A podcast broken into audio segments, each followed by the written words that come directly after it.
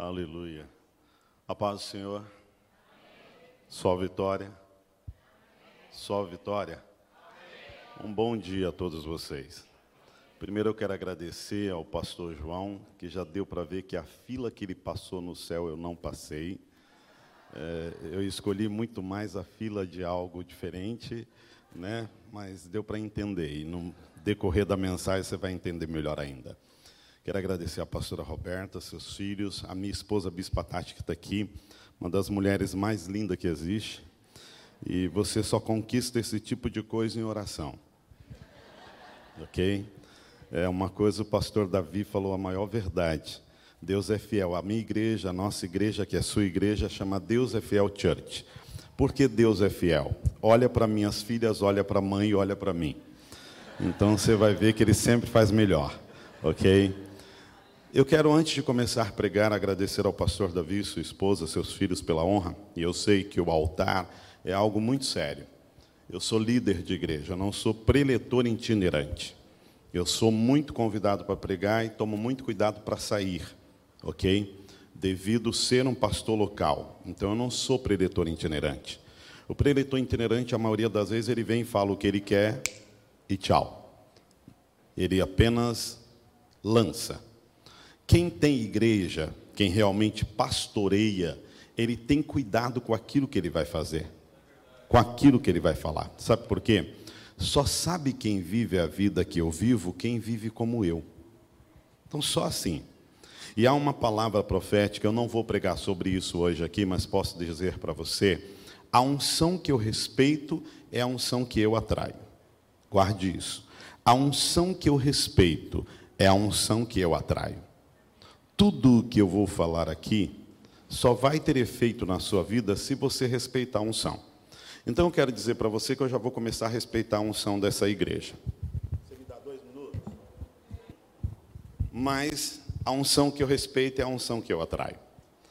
Então assim eu fico mais à vontade de você também. Amém. Vamos para a palavra? Deixa Deus ser Deus falar com você nessa manhã. Abra a tua Bíblia, por favor, se você puder, e se der para jogar na tela, eu agradeço. João 3,16.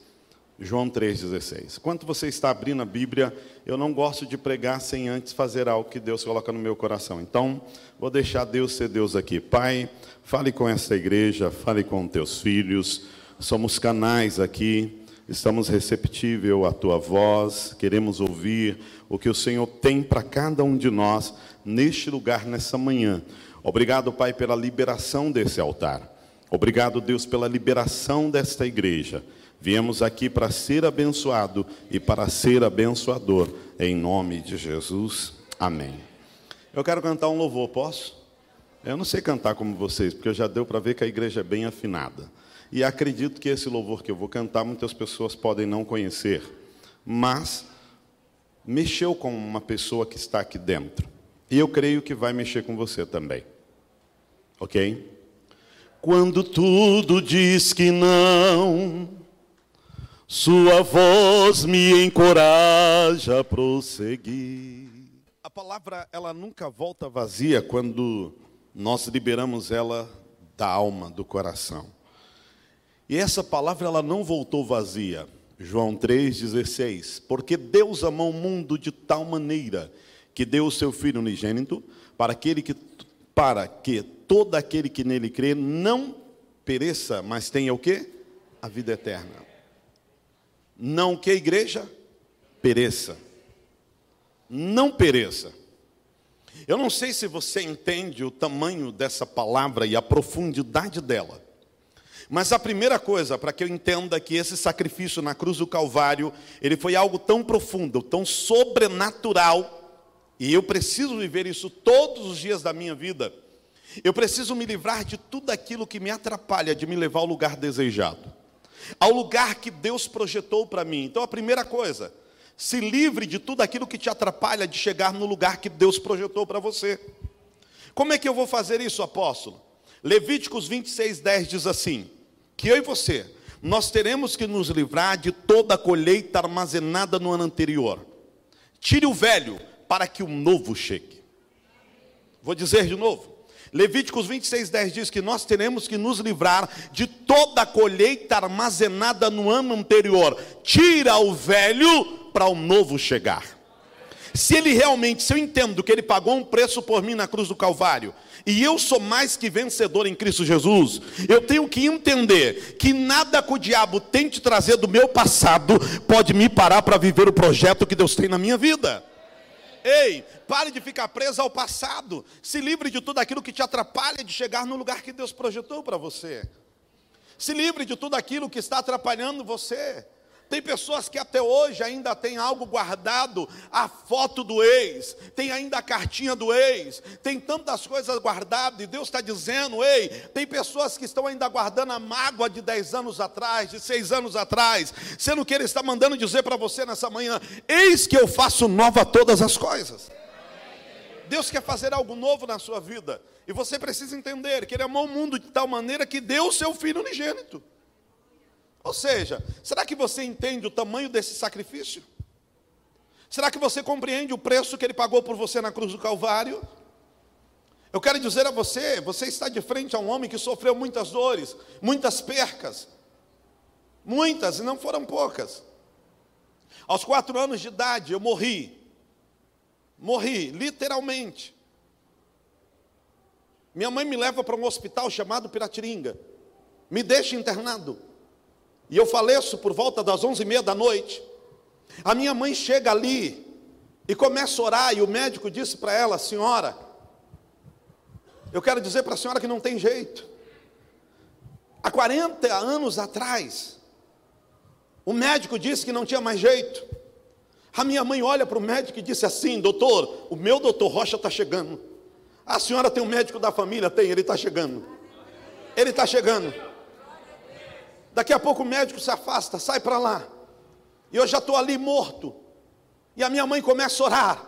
E ela diz: Deus, eu não quero o espírito que o Senhor levou, mas eu quero um novo espírito, sabe por quê? O Senhor, quando ele estava no meu ventre, disse que ele pregaria para multidões, o Senhor disse que ele seria um grande profeta. Então, Deus, eu rejeito a morte agora, eu cancelo essa morte agora, e às quatro e meia da madrugada eu voltei à vida para a glória de Deus, sabe por quê? Porque alguém declarou um novo tempo na minha vida, ei, declara um novo tempo na sua vida.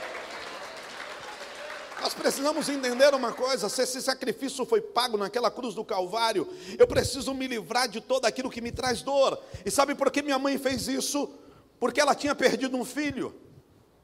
Ela já havia perdido um filho. Ela não era crente, ela não era mulher de Deus que tinha intimidade com Deus.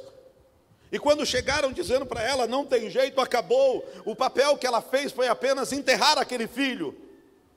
Mas quando ela conheceu a verdade, a Bíblia diz: Conhecereis a verdade, e a verdade vos libertará. Você quer dizer, apóstolo, que ninguém pode morrer? Não, eu estou dizendo para você: quem tem promessa de Deus tem que revogar essa promessa. Quem tem promessa de Deus tem que dizer para Satanás: o meu tempo não acabou, a promessa ainda não se cumpriu. Agindo Deus, quem impedirá? Nós precisamos entender esse sacrifício que foi pago ali. E aí, por causa do medo, da insegurança, vamos para Levíticos 26, 10. Se livre das colheitas armazenadas no ano anterior para dar espaço para uma nova colheita. Sabe o que, que eu quero dizer para você? Se a minha mãe tivesse permitido o trauma ser maior do que a confiança que ela passou a ter em Deus, as coisas na vida dela iam acontecer naturalmente de novo. Mas a Bíblia diz que o homem carnal não compreende as coisas do quê? Do Espírito de Deus não compreende. E tudo aquilo que você acha que é natural, é o diabo se aproveitando para ganhar tempo. Você está aqui? É o diabo se aproveitando para o quê? Ganhar tempo. Ele está se aproveitando para ganhar tempo. Sendo que ele deu a vida, Cristo deu a vida dele para que eu e você não pereça. Por que você está perecendo uma semana com uma situação? Um mês, um ano, dois anos? Por que ainda está perecendo? Por que ainda está vivendo essa situação? Use a autoridade que está sobre você. Reivindique o que é seu. Chame à existência aquilo que não existe como se já existisse. Traga. Mas apóstolo, como é que eu vou viver isso? Primeiro ponto, se livre daquilo que te atrapalha de chegar no lugar desejado. Se livre. E me perdoe, se é um amigo que está te tirando do foco, se livra dele. Se é uma amiga, se livra dela. Se é um namorado, se livra. Porque se fosse de Deus mesmo, ele era um príncipe, mas como é filhote de escurubiru? Não dá. Credo misturado com coisa feia. Se é de Deus, me leva ao lugar desejado, você entendeu? Ei, olha o que eu vou lhe dizer agora. Quem está perto de você te concentra a força ou te tira a força? Quem está perto de você te concentra ou te tira a força? Agora dizendo para você, havia do lado da minha mãe naquele hospital uma outra missionária. E aquela mulher não pôs a mão nela dizendo, irmã Joana, ele já morreu, acabou. Não, aquela mulher também tinha ouvido as promessas. Ah, mas ela estava no dia que Deus usou alguém em profecia para falar com a minha mãe? Não, ela não estava, mas ela tinha ouvido a promessa. E quando ela está no hospital, ela não foi aquela pessoa dizendo, irmã Joana, acabou. Não, ela disse, irmã Joana, eu concordo com isso. Porque por várias vezes eu vi você pregando na tarde da bênção. Na tarde da bênção. Minha mãe tinha um culto das três da tarde às cinco horas. Eu vi, irmã Joana, você pregando e dizendo que esse menino César tem promessa. E eu concordo com você. Não foi o homem que falou, foi Deus.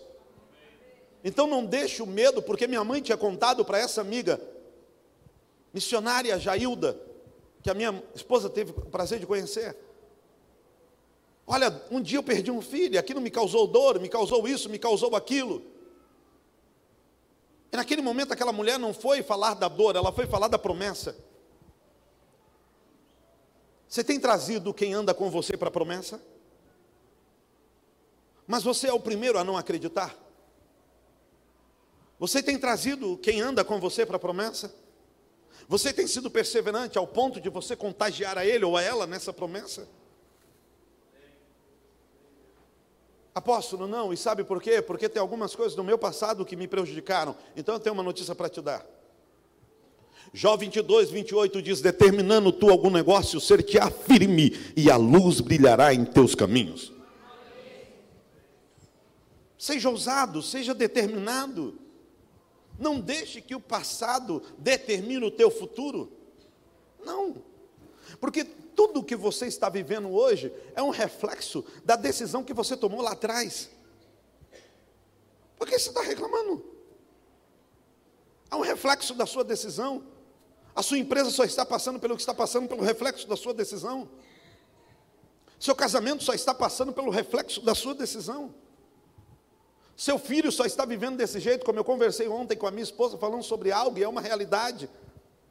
Nós íamos no meio do caminho na estrada, e a gente está falando no horário certo de dar o celular para minhas filhas. Mas uma coisa eu vou dizer para elas, filhas, eu tenho uma notícia para te dar. Enquanto você estiver dentro da minha casa, assim como toda vez você pediu o celular do papai para jogar, para abrir, e eu nunca disse ou escondi a minha senha, você nunca vai esconder a sua senha de mim. Você consegue entender um pouquinho? Porque hoje os filhos estão se destruindo, porque os próprios pais estão dizendo, não, é o, é o respeito dele, eu tenho que entender o limite. Não, não, não, não, não. Quantas vezes a gente abre legalidades e não sabe que está abrindo? Ou seja, consequências daquilo que você plantou, daquilo que você fez, porque a hora que você tinha que dizer, não, aqui é desse jeito, aqui é desse jeito.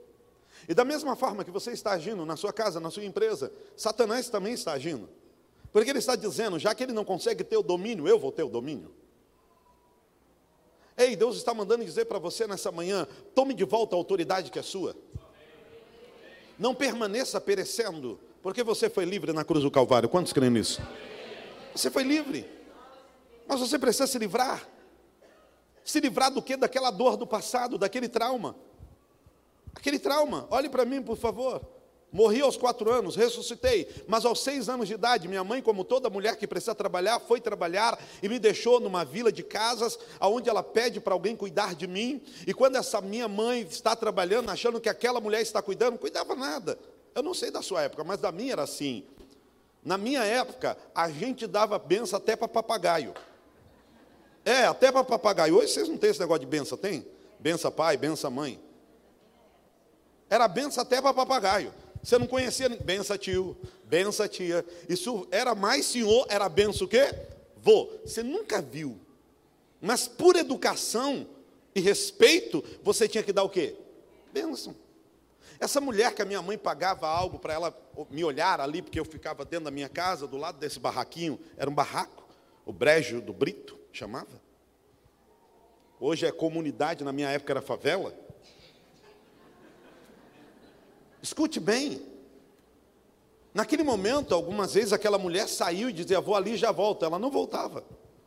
Até que um belo dia ela fez isso e havia um rapaz no quintal. Seus 23 anos. 22, 23. E esse rapaz, como toda criança, a maioria acaba caindo nessa. Era um dia de tarde. E ele me chamou para dar doce e para ver um filme da sessão da tarde. E como uma criança de seis anos, o que, que você faria? E eu fui.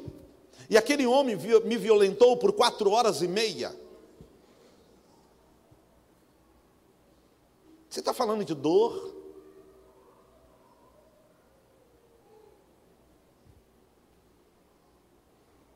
E aquele homem me via naquele quintal voando, porque eu assistia aquele filme do super-homem, e eu gritava, meu super-homem, meu super-homem, e cantava louvores, porque eu já era da igreja. Enquanto aquele homem me violentava, ele dizia, chama o seu super-homem. Eu sabia que não era apenas ele, havia algo hoje, eu sei que era maligno. Porque ele sabia que era meu super-homem. Porque eu chamava Deus de super-homem.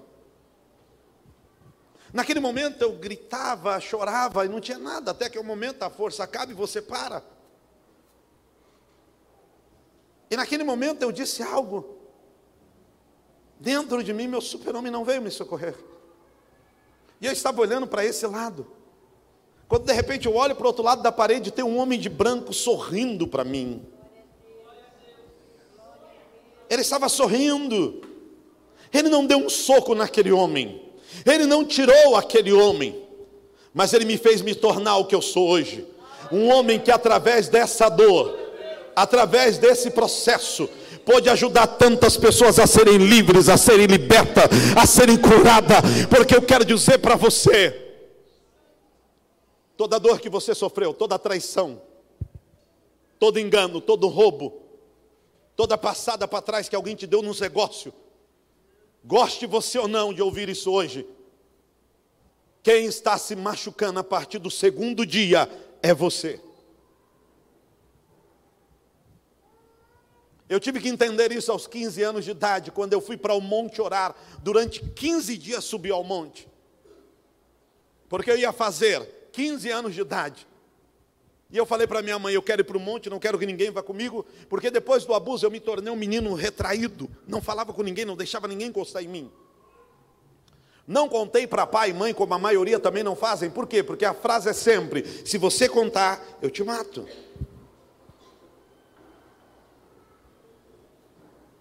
Você vai fazer o quê? Ah. Naquele momento, que eu estava no monte. Décimo segundo dia indo para o monte, só eu, sozinho, e eu sabia o propósito, eu queria a cura. Porque eu sou igual a você. Não corre, tira a racha. Sou normal. E quando eu estava orando, eu disse, Senhor, há tantos anos, e isso não acaba. Essa tristeza. Até que no décimo segundo dia estava um temporal, uma chuva, e as poucas pessoas que estavam naquele monte disseram: Nós não vamos subir, nós vamos orar aqui embaixo. Eu falei: Eu vou, eu tenho um propósito. Algumas pessoas começaram a ir com, o monte para nós, e quando eu estava no meio do caminho, alguém já foi para monte aqui orar? Eu escorreguei. E naquele momento que eu escorreguei, eu comecei a rolar, rolar, rolar.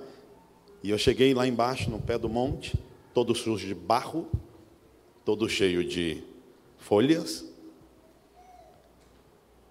E algumas pessoas, enquanto eu passava, riam e outros tentavam me segurar, porque no processo da tua cura, Vai ter aquele que vai rir, mas não é porque ele está debochando de você, é porque ele não sabe a dor. E tem aquele que vai até te estender a mão, mas ele também não sabe o tamanho da dor. E quando eu paro de rolar, eu me ajoelho e começo a orar uma oração que eu nunca tinha feito. Para você ter noção, minha mãe partiu para a glória sem saber que eu sofri uma violência sexual. Porque eu nunca havia contado. Mas naquele dia no monte, pela primeira vez eu orei em voz alta. Alguém já foi para o monte para perguntar de novo? Só sabe essa experiência quem realmente está conectado. Quando você chega no monte, tem mais de 100 pessoas do seu lado, mas quando você começa a orar, parece que não tem ninguém. Quem já passou por isso? Quando você entra na sala do trono, tudo muda. Tudo muda. E eu comecei a orar, orar, orar, orar. E começou, quando eu comecei a orar, eu ouvi o barulho das pessoas orando, e Senhor tem misericórdia dele, ajuda ele. E naquele momento as vozes foram sumindo, sumindo, sumindo, sumindo, sumindo. Até que eu me senti só eu e Deus. E quando de repente eu escuto aquela voz dizendo, César, e eu gritava, por que, que o Senhor não tirou essa dor? Por que, que o Senhor não tirou essa dor? Por que, que o Senhor não tirou essa dor? Ele disse, César, olhe para a sua roupa. E eu olhei. Está vendo sua roupa toda suja? Estou. Toda a dor que você está sentindo depois que você tirar essa roupa, nunca mais você vai sentir.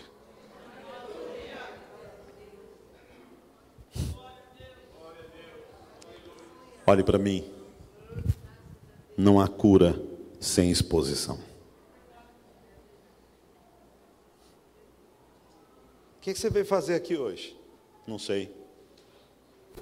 O homem César não, o profeta sim. Vim ser boca de Deus para a sua vida. E naquele momento que eu tirei a roupa, minha roupa toda suja, aliás, olhei para minha roupa, chega uma senhora e diz: Irmãozinho, eu trouxe uma roupa para orar pelo meu filho, que ele estava desviado. E eu estou vendo que você tem a mesma estrutura do meu filho. E eu trouxe para. Eu posso te dar essa roupa que eu trouxe para orar no monte pelo meu filho? Eu falei, pode. Pastor, sabe o que ela me deu? Uma calça. Sabe que cor que era a calça? Branca. Pureza, paz, santidade. Aquilo que o homem não podia fazer, Deus fez. Olha, eu estou limpando você. Sabe que cor que era a camisa? Amarela. Sabe o que representa? Sol da justiça, cura. Por que, que eu estou lhe contando isso hoje? Porque depois daquele dia eu fui o quê? Curado.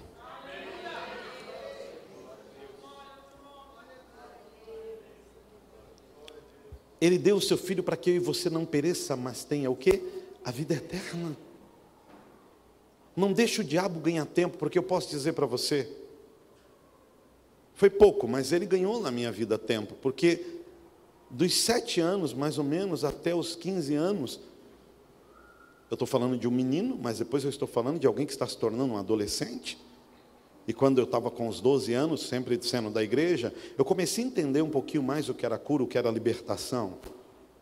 Mas mesmo assim o diabo ganhou mais alguns anos da minha vida. Mas chegou um dia que eu disse para ele: basta, é até aqui. É até aqui. Você não reina em mim. O que reina em mim é Jesus. Entendo o que eu vou dizer para você agora. Determinando tu algum negócio, ser te afirme, a luz brilhará em teus caminhos. Seja determinante. Não volte atrás.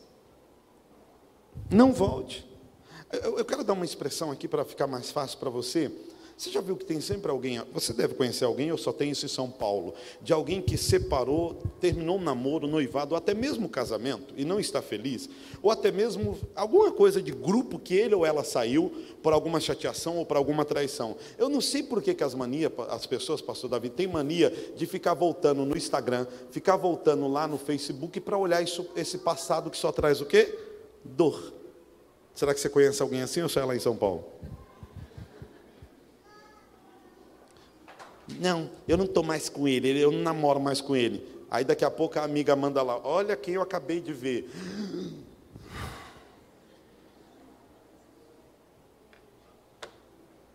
Está sempre querendo voltar no quê? No passado. Sendo que ele está dizendo, eu faço nova todas as coisas. Quem crê nisso nessa manhã? Deus quer fazer tudo novo na sua vida. Sabe o que acontece, pastor Davi, em toda igreja que eu pregue, nem, nem a toda igreja que eu dou testemunho, dou o bispo. Eu só dou esse testemunho quando eu entro numa igreja que eu sinto e tem gente já me olhando com essa cara. Eu preferia que ele não estivesse aqui, porque você sofreu o abuso que eu sofri.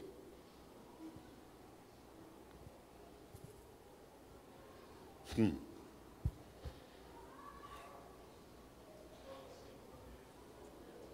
Só que Deus está mandando dizer que a partir de hoje, essa acusação, essa malignidade, acaba na sua vida em nome de Jesus. Você vai ter um casamento saudável, um namoro saudável, uma família saudável. Você é louco? Não. Eu preguei num congresso de 3 mil homens. Quando eu começo a falar sobre essa área de cura, eu não tinha contado meu testemunho e veio para frente quando eu terminei a pregação, sem contar o meu testemunho, que eu falei de quem abusou, ou foi abusado, ou até mesmo fez aborto, pediu para mulheres fazer aborto. Sabe quantos homens veio no meio de 3 mil homens? Se veio 15 era muito. Aí quando eles vieram, chorando, e os outros não, eu falei, é incrível, né? Pois eu vou dizer para vocês, abre aí. Coloquei a foto da minha esposa, da bispa e das meninas e disse: "O sangue aqui não corre, ele tira racha, eu sou homem como você". Estou na estatística de alguém que foi violentado, não que mudei a minha opção.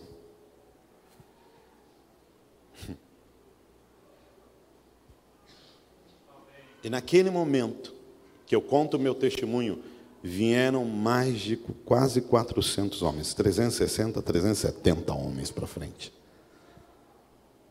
Era só para homens. Nós tivemos uma conferência para duas mil pessoas. Eu tenho uma conferência que fala sobre quebra de aliança, desligamento de almas. Nessa conferência havia duas mil pessoas, entre homens e mulheres, e eu só autorizo, se os pais quiserem, criança a partir dos 12 anos de idade. Porque tem muito confronto e a igreja está precisando de cura porque a igreja está vivendo uma maquiagem. E queira ou não, uma hora aquilo vai se manifestar. Agora vamos para a palavra. Porque Deus amou o mundo de tal maneira que deu o seu Filho unigênito para que todo aquele que nele crê não pereça, mas tenha vida eterna. Não pereça. Primeira coisa, você precisa se livrar daquilo que está te atrapalhando para chegar no lugar que Deus quer. Segunda coisa, seja ousado, determinado, não pare no meio do caminho. Terceira coisa, Hebreus 4,16. Cheguemos com confiança no trono da graça, a fim de acharmos graça e sermos socorridos no momento oportuno. Sabe aquele momento que você chega, e eu não sei se tem alguém aqui que chegou nesse momento que diz: Deus, eu não aguento mais. Será que tem alguém aqui assim? Sim ou não? Levante a mão, por favor. Deus, eu não aguento mais essa luta no meu casamento. Eu não aguento mais essa luta no meu trabalho, na empresa, na faculdade, com o meu namorado, com a minha namorada. Eu não aguento mais essa luta dentro da igreja, porque até dentro da igreja tem luta. Mas ele está dizendo, Hebreus 4,16: cheguemos com confiança ao trono da graça, a fim de acharmos graça e sermos socorridos no momento oportuno. Chegue com confiança. Diga para Satanás: acabou, você não tem mais esse domínio sobre a minha vida. Você não pode mais causar situação entre a minha vida e do meu esposo, entre a minha vida e da minha esposa, os meus filhos. Não, eu não aceito isso. A minha casa, alguns assistiram aqui com certeza o filme Quarto de Guerra. Assuma aquilo na sua casa, assuma aquilo na sua empresa. Pare de reclamar e use a autoridade que está sobre você. Use essa autoridade. Eu trabalhei com negócio como empresário e graças a Deus eu sempre me honrou. Eu, por isso que eu disse a você, eu não sou preletor itinerante eu não cobro para pregar, nunca cobrei, graças a Deus, creio que nunca hei de cobrar. Porém, sempre fui um dos homens mais honrados nessa área financeira, ofertas e tudo. Semana que vem, agora, terça-feira, terça e quarta, eu estou pregando na Getsemane, não sei se vocês conhecem, pastor Jorge Linhares, Getsemane BH. Semana que vem eu estou pregando na Lagoinha Sede de manhã, sábado eu dou um curso sobre área profética na Lagoinha e depois na sede da Lagoinha eu prego de manhã, estou de manhã e à noite eu estou na Lagoinha Sede em Betim.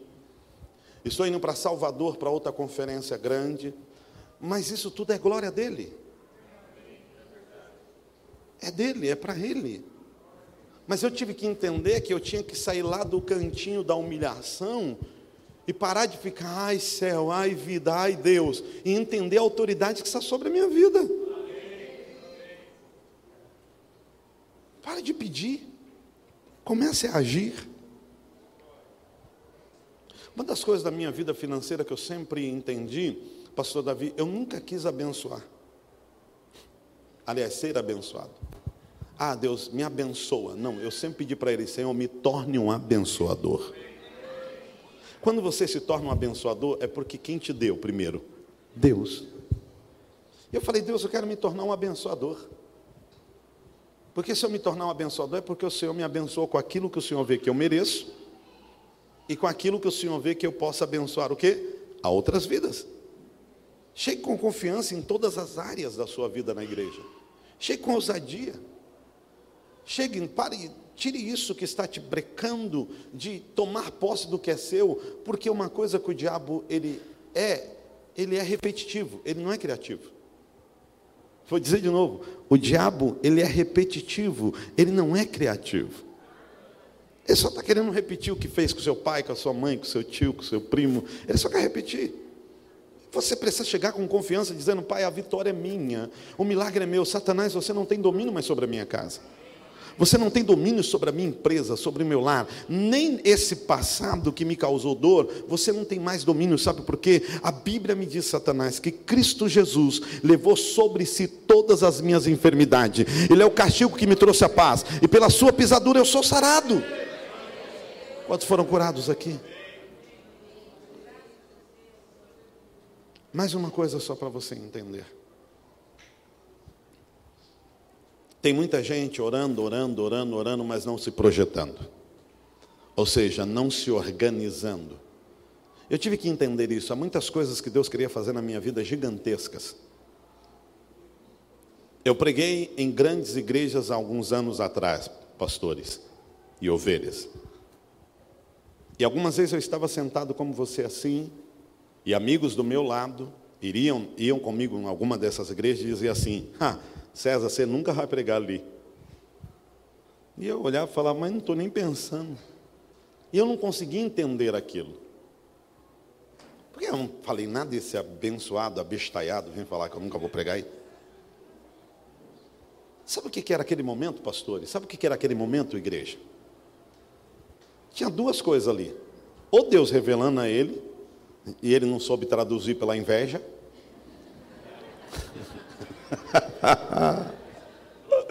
Ou Satanás dizendo para ele: Como eu sei que ele vai, tira a motivação.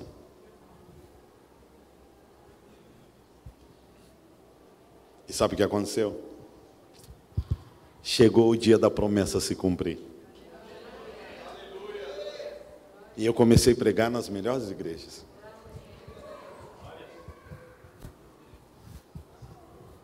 Deus me levou em tantos lugares.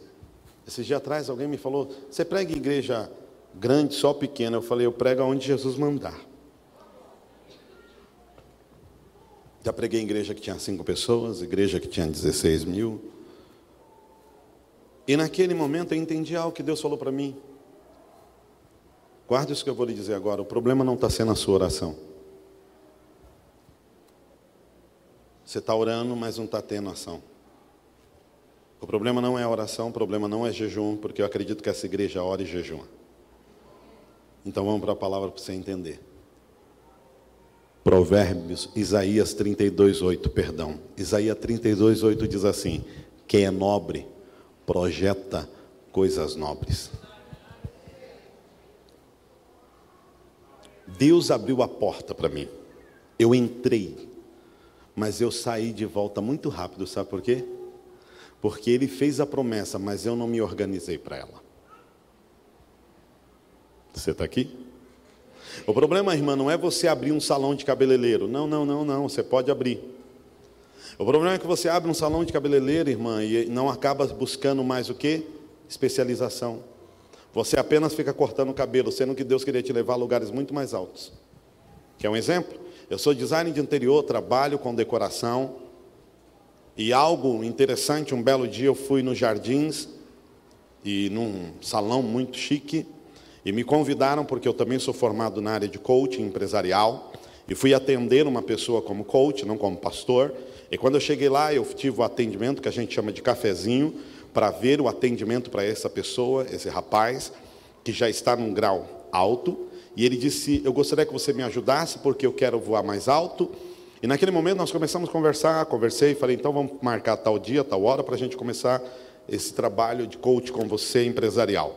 Ele falou: Cara, seu cabelo está grande, posso cortar? Eu falei: Pode. E ele cortou meu cabelo, naquele momento se arrumou. Eu, eu desculpo os homens daqui, que são muita gente daqui, eu respeito cada lugar, mas eu não acho certo minha esposa linda desse jeito se arrumar e eu ficar malamanhado. Não vai dar certo. Então tem que fazer a unha, tem até que está faltando, tem que cortar o cabelo. Eu tenho sobrancelha de tanajura, vem até aqui embaixo, porque o sangue é árabe, então enche tudo aqui. Então eu tiro um pouquinho o sino, tenho vergonha de falar, porque se ela tem que ficar linda para mim, eu tenho que ficar linda pra, lindo para ela. Ok? Tem uns homens que a gente não consegue entender. A mulher está andando, parece uma princesa, e ele parece o plebeu. Se cuida, por favor.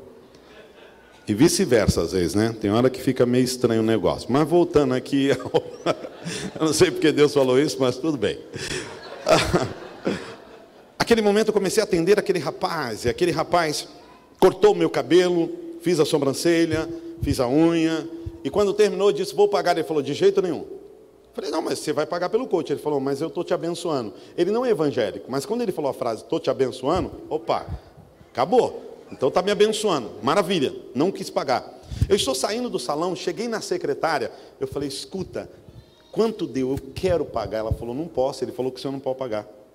Eu falei, mas eu quero pagar. Ela falou, não pode. Ela olha para mim e diz assim, não, não vou receber. Eu falei, então, por favor, fala para mim quanto deu, porque ficou tão bom esse cabelo, ficou tão legal isso aqui, que eu quero indicar para amigos. Ela olhou para mim e falou, ficou 780 reais. Gente, eu levantei a mão para o céu e falei: Senhor, obrigado pelo livramento, glória a Deus.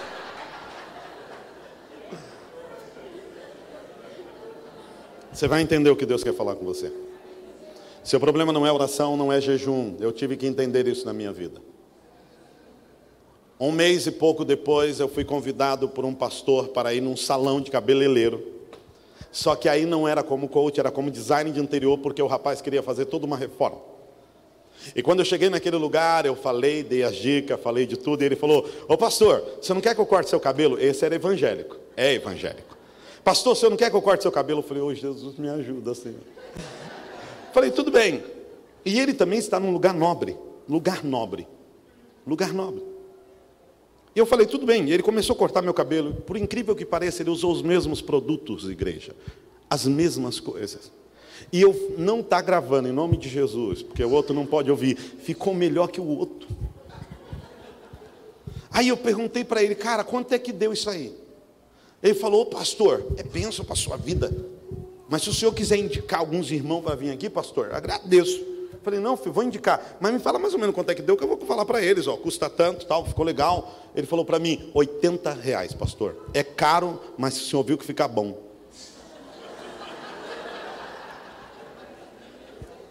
O quê? 80 reais? 80, eu estou lhe dizendo que o nível do salão dele é o mesmo nível do outro. Vem para mim que você vai entender o que Deus quer falar com você. Aí eu ativei o pastor, ativei o coach, ativei tudo na minha cabeça. Diante de Deus eu peguei o carro e voltei naquele coach que eu estava atendendo, coach. Voltei naquele e fui indargar ele. Cara, me diz uma coisa. Como você começou? Ele, ó, César, não foi fácil. Não foi para chegar até aqui, não foi. Eu vim de família pobre. E eu comecei a cortar cabelo muito cedo. E às vezes eu deixava de comer para guardar dinheiro para fazer cursos. Meu sonho era ter um determinado carro, eu não comprei. E quando eu fui comprar, comprei uma moto, mas fiquei pouco tempo. Porque eu vendi a moto também para fazer cursos. Hoje eu moro aqui na Oscar Freire, tenho um apartamento, tenho duas Mercedes, E foi ouvindo toda a história dele. Voltei no crente. Fui lá no irmão e falei, irmão, me conta, como é que eu estou lá mexendo no, na, na, loja dele? Como é que você fez para chegar até aqui? Pastor, foi muita luta, pastor. Luta que o senhor não tem noção, pastor. Falei, foi, foi. Pastor, mas ó, assim que eu comecei, eu comecei a cortar cabelo dos primos, do tio, não sei o quê, eu tinha um ninho, pastor. Meu sonho era trocar a roda de liga leve.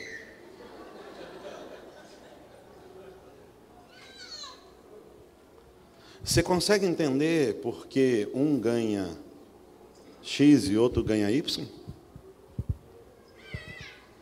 É o mesmo, a mesma direção, a mesma profissão, mas sem alvo, sem objetivo. Vou de novo para a palavra Isaías 32, 8. Quem é nobre projeta coisas nobres. O seu problema não é oração, é se preparar para onde você está indo. Deus quer que você se organize, porque Ele está dizendo, Ele veio para que você não pereça. Então, se alguém conseguiu chegar ao lugar desejado, aí você chegamos mais rápido. Sabe por quê? A primeira coisa, o ímpio não sabe para onde está indo, mas acredita. E eu sei para onde estou indo porque Deus revela e fala. Você está aqui? Vou falar de novo. O ímpio não sabe para onde está indo, mas o que? Acredita. Eu e você sabemos para onde estamos indo porque Deus revela e fala. Olha o que ele fala na palavra: conheça as tuas obras, e eis que diante de ti pus uma porta aberta que ninguém pode fechar. Ou seja, eu sei que para onde eu estou indo, Deus vai abrir o quê? Portas. E por que, que eu sei disso, apóstolo? Porque a palavra do Senhor diz de uma forma clara e objetiva, em Isaías 45, 2: Eu irei adiante de ti, endireitarei os caminhos tortos, quebrarei as portas de bronze e despedaçarei o ferrolho de ferro. Sabe o que quer dizer isso? Olha para mim aqui. Antes de Deus enviar qualquer pessoa para qualquer lugar, Ele visita o meu e o teu futuro primeiro. Quem crê nisso? Deus não envia ninguém a lugar nenhum que Ele não visitou o futuro. Que, que ele disse para Abraão? Abraão, sai do meio da sua terra, do meio da sua parentela, para uma terra que o quê? Que eu te mostrarei. Abraão tinha endereço? Tinha CEP? Mas Deus foi visitar o que? O futuro dele. E de ti eu farei uma grande. Visitou o futuro ou não visitou? Quem fez essa promessa? Quem fez? Ele. Visitou o futuro. Por que, que eu posso sair daqui hoje dizendo que o meu amanhã vai ser melhor? Porque Deus visitou o meu futuro. Ele não quer que eu fique perecendo com coisas do passado, coisas que me atrapalham de viver a promessa. Não. Se eu for contar para vocês aqui tudo que eu vivi na vida, a gente vai ficar horas e horas aqui. Horas e horas. Hoje eu tenho um apartamento no Morumbi, e posso dizer assim, com muita alegria, e eu termino aqui a palavra para você. Não moro nesse apartamento, está alugado. Mas esse apartamento que eu tenho lá no Morumbi, quando eu estava por volta dos meus 12 anos de idade, por aí, a minha mãe fazia faxina em três casas de família. Ela era doméstica. Só que a minha mãe veio da roça, catava muito algodão.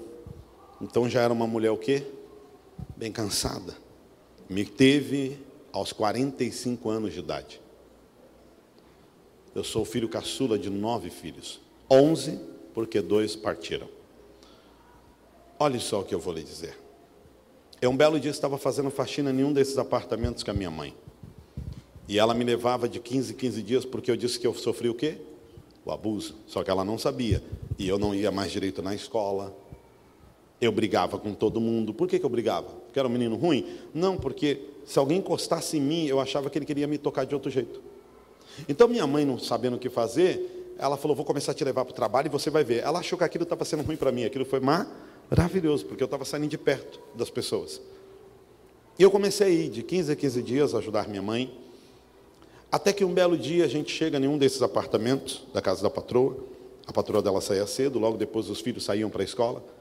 E quando nós abrimos o apartamento, estava um cheiro, um cheiro que você não tem noção. Os filhos defecaram e passaram nos três banheiros, no chão, na parede, no teto fezes. E eles escreveram: é para que o filho da empregada limpe.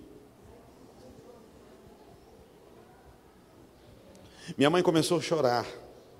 E ela disse: Eu não trago você nunca mais, porque eu não posso nem falar para a mãe dele, porque os outros dois empregos foi ela que arrumou para mim.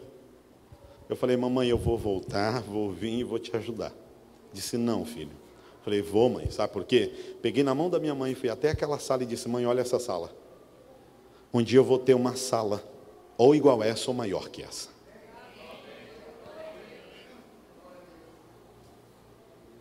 Mas, filho, falei, mãe, vem cá. Abri a janela porque não tinha sacada e nem varanda gourmet.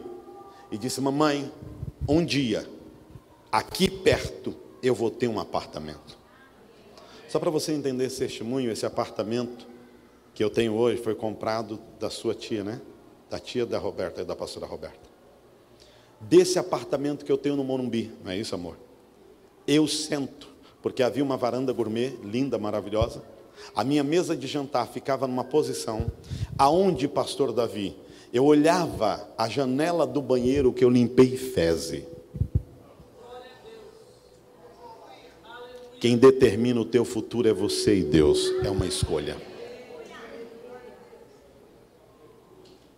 Meu apartamento lá hoje vale o dobro do que o outro vale. Porque a Bíblia diz que os sinais só seguem aqueles que crerem. E sem fé é impossível agradar a quem? A Deus. Então termina essa mensagem dizendo a você agora, a todos que estão aqui, te colocar no lugar da promessa é com Deus, permanecer lá é com você. Você entendeu? Ele veio para que eu e você pereça, mas ele veio para que eu e você se livre do passado primeiro. Segundo, ele veio para que eu e você tenhamos o quê? Ousadia nele, determinação. Terceiro, ele veio para que eu e você cheguemos com confiança no trono da graça, tomando posse de tudo aquilo que é nosso. Quarto, ele veio para que eu e você entendesse que eu e você temos que projetar coisas o quê? Nobres. Alcançar um futuro que foi preparado para mim e para você.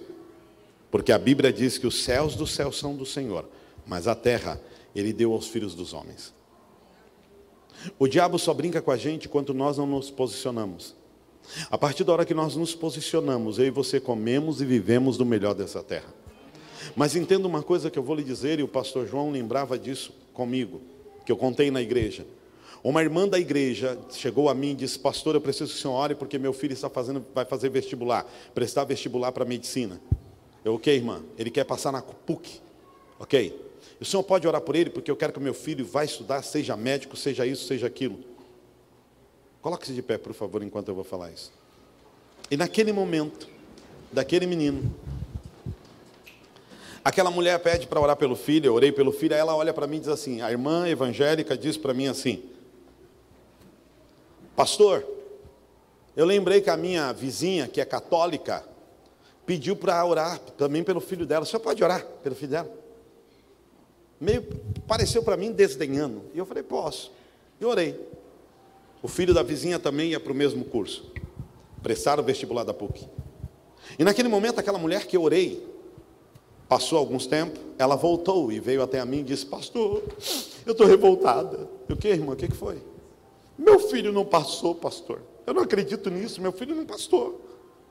Daqui a pouco aquela mulher olha para mim e diz assim: agora o filho daquela católica passou.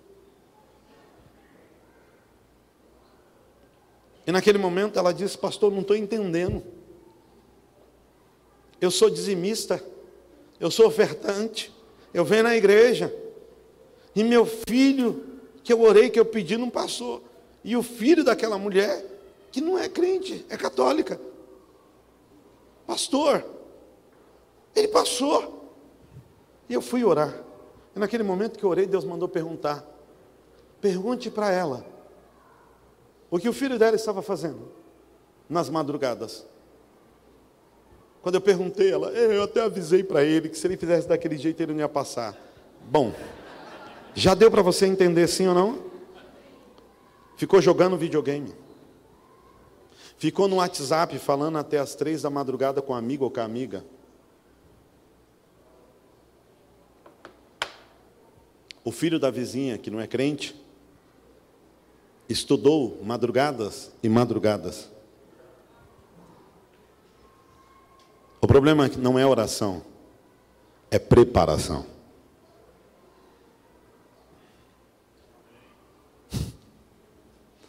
Por que Deus mandou trazer isso? Porque tem gente perguntando, Deus, quando é que a minha bênção vai chegar? Ele está respondendo. Não é oração, é preparação. Se prepare, porque o que há de vir virá e não tardará. Você crê nisso?